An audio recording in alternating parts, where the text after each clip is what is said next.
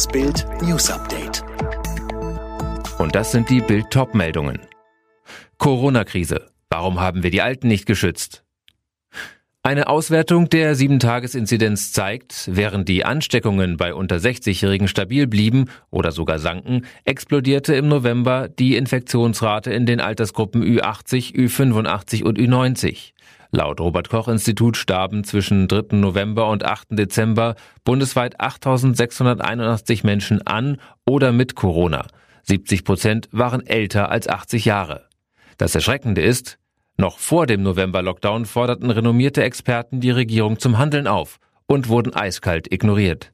Die Kanzlerin und ihre Berater setzen auf den Lockdown für alle, anstatt auf den Schutz für die am stärksten Gefährdeten. Boris Palmer rechnet mit Corona-App ab. Wir müssen die App scharf stellen. Die Corona-App muss endlich in der Lage sein, herauszufinden, wo sich wer ansteckt. Runter von diesem Datenschutzkult, das fordert Tübingens Oberbürgermeister Palmer. Die Grundrechteeinschränkungen sind viel größer als das, was wir beim Datenschutz tun können, sagte er im Bild-Talk. Der grünen Politiker mahnte zugleich, wenn wir die Kontaktverfolgung nicht auf moderne Daten umstellen, dann werden wir in den nächsten Lockdown rutschen nach dem 10. Januar.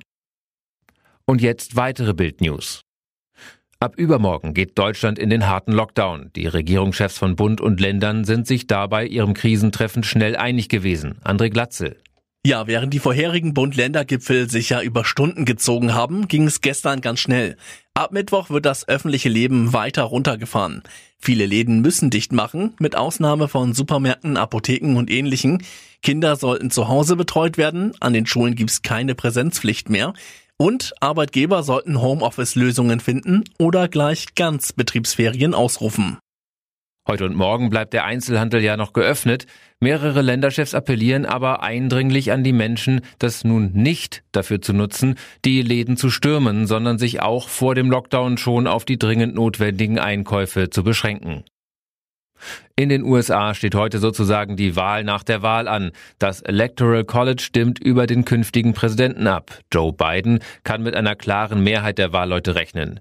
Der Jena Politikwissenschaftler Michael Dreyer in der Verfassung steht, dass sie frei entscheiden können und es passiert auch immer mal wieder, dass einer oder ein anderer der Elektoren abspringt und tatsächlich für einen anderen Kandidaten die Stimme gibt.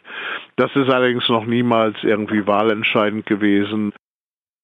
Deutschlandweit sind zwischen Oktober 2018 und April 2019 rechte Drohmails an Gerichte, Behörden und Abgeordnete verschickt worden. Heute wird am Landgericht Berlin das Urteil gegen den mutmaßlichen Verfasser erwartet. Ihm drohen mehr als vier Jahre Haft und die Unterbringung in einer Psychiatrie.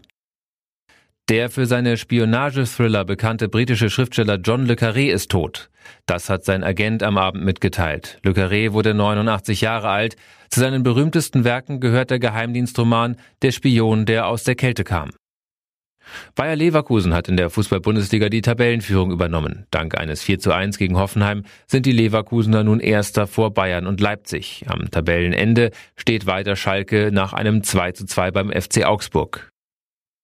Alle weiteren News und die neuesten Entwicklungen zu den Top-Themen gibt's jetzt und rund um die Uhr online auf Bild.de. Mehr starke Audio-News von Bild gibt es auch bei den Tech Freaks, der wöchentliche Podcast über Digitales, Computer, Tablets und Smartphones. Tech Freaks, überall, wo es Podcasts gibt.